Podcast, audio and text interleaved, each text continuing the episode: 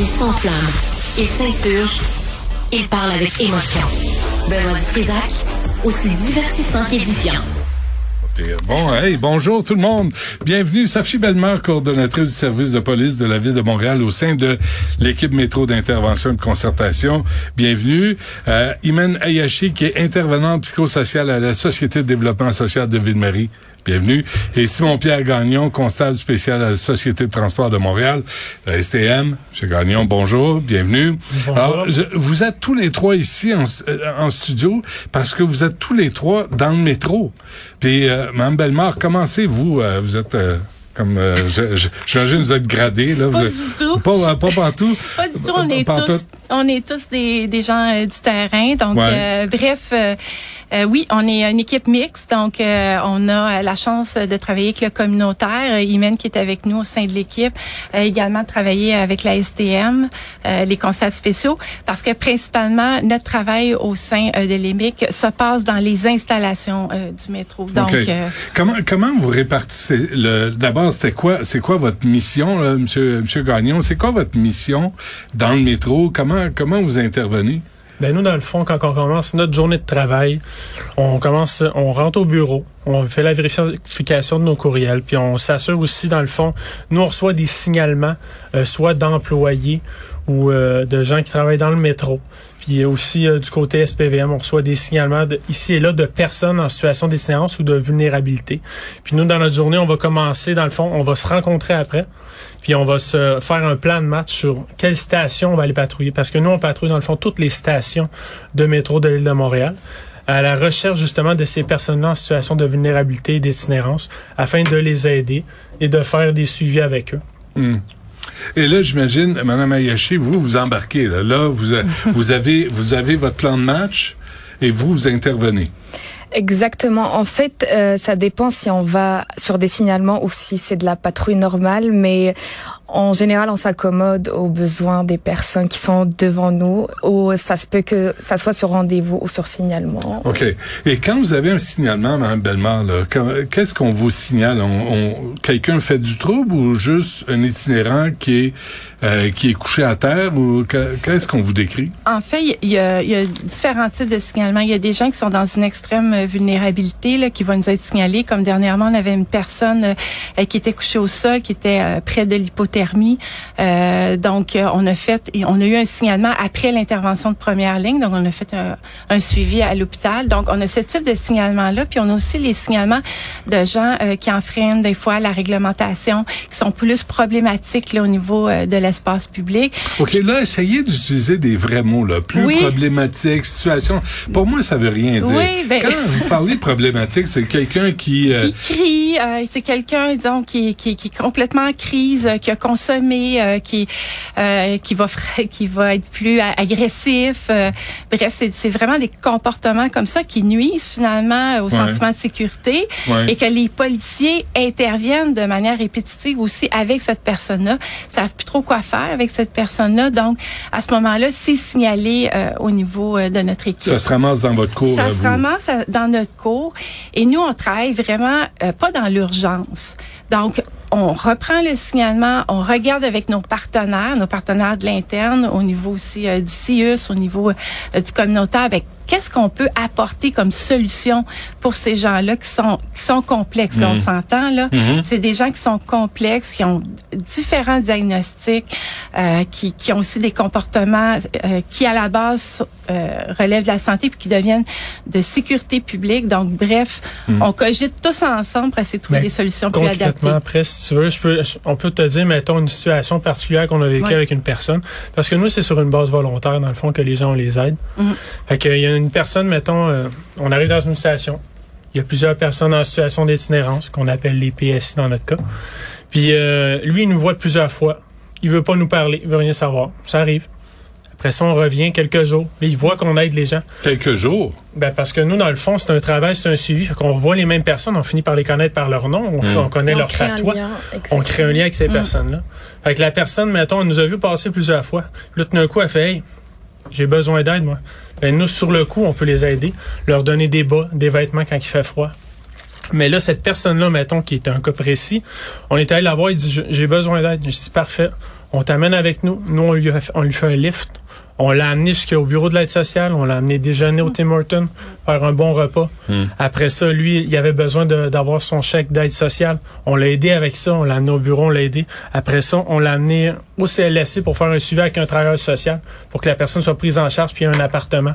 Fait que ça, c'est tout des suivis puis du référencement qu'on fait aussi dans notre équipe. Fait qu'on est loin de la répression, euh, Madame Ayashi. là, on est vraiment dans l'approche communautaire. Exactement. Et euh, moi, ayant pour la première fois, euh, bah, je travaille pour la première fois avec des uniformes.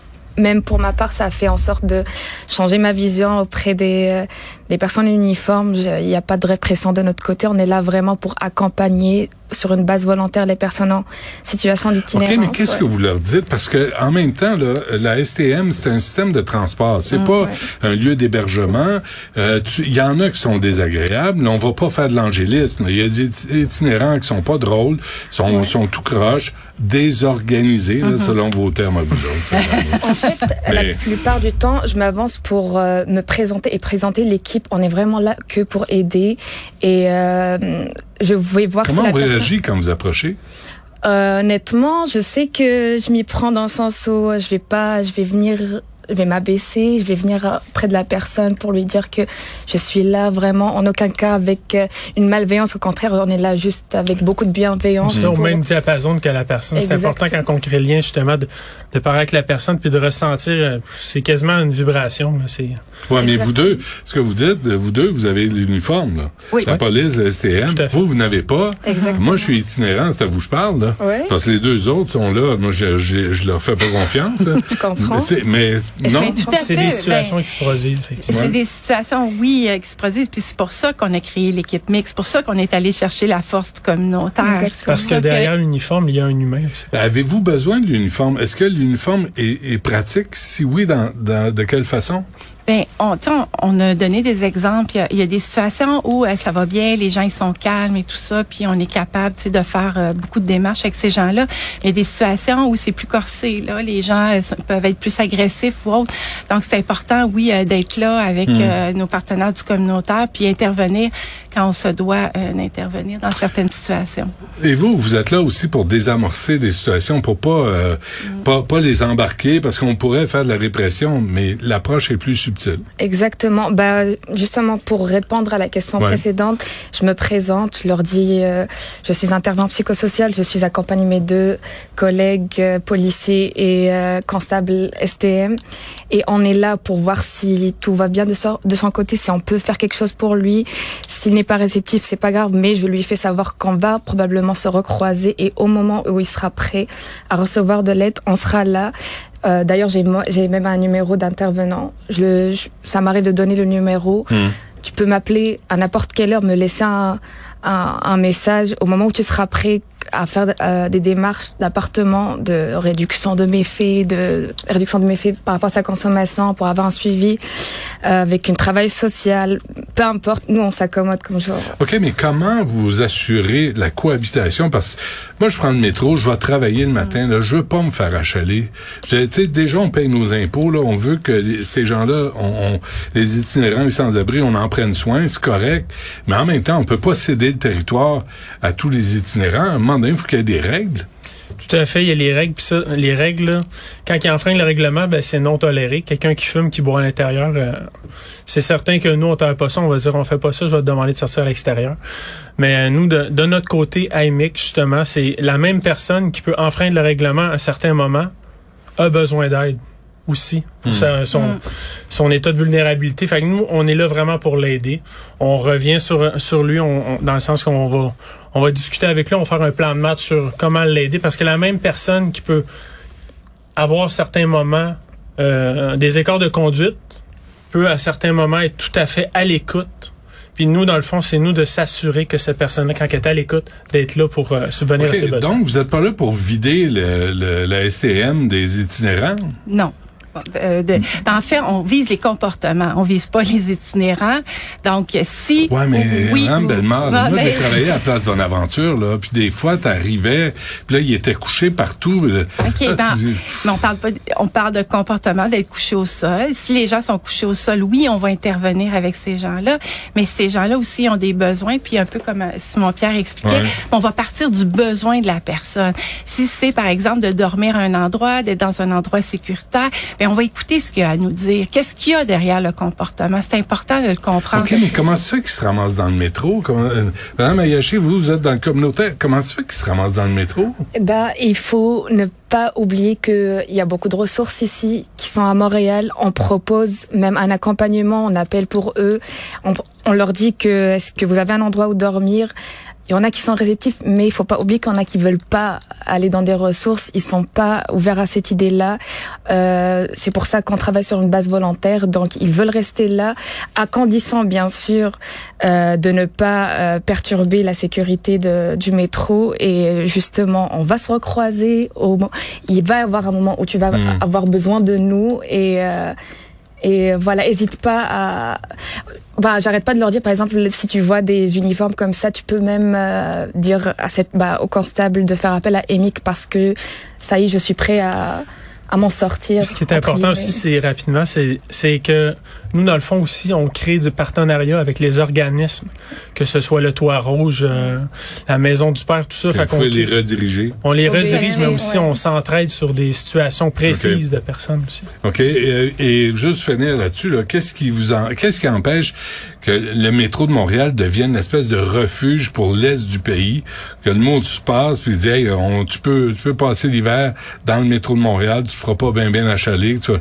ça, on peut, on peut pas accueillir tout le monde non plus. là. Ben, dans tous les cas, moi, je dirais que justement, les, les personnes, le métro ferme à 1 heure du matin.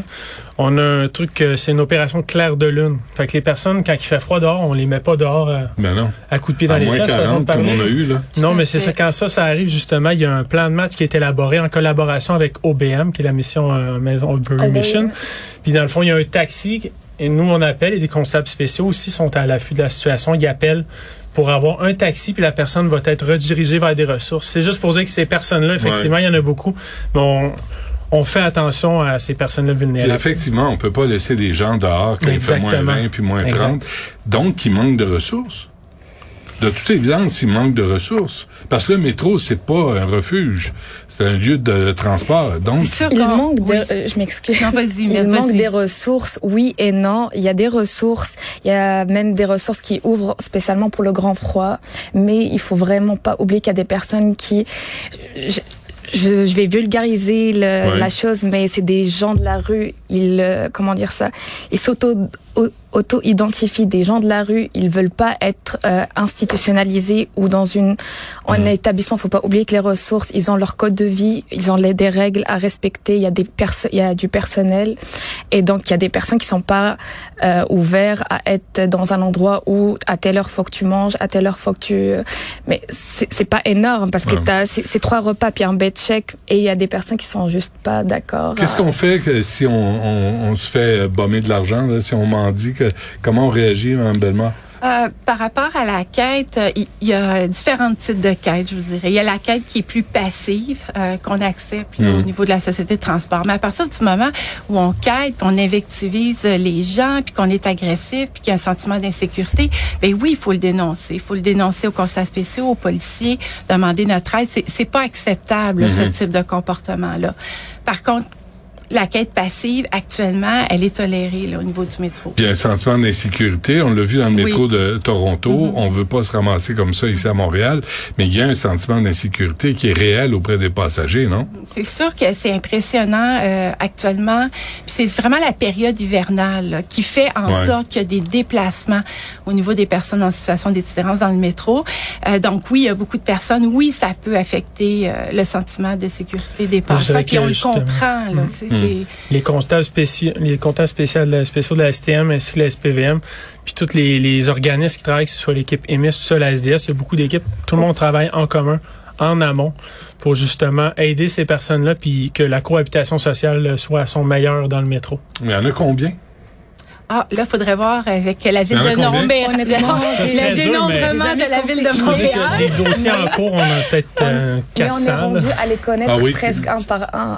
Oui, Vraiment. on connaît leur On nom. est rendu à connaître de chaque, enfin, telle personne a un Mm. rendez-vous de- euh, dans Ouais. telle date, à telle heure. On fait des accompagnements. Euh, des C'est vrai qu'il y a des stations en fonction de, de certains profils d'itinérants. Tout à Tout fait. fait. Tout à fait. Ah oui, vous les connaissez? Ben oui, tout Ouais. à fait.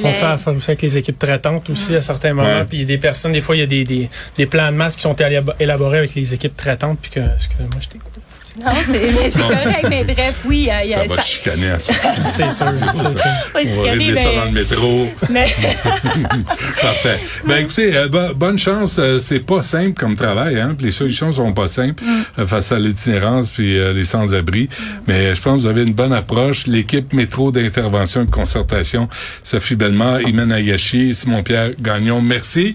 Bonne chance. Merci à toi. Merci pour l'accueil.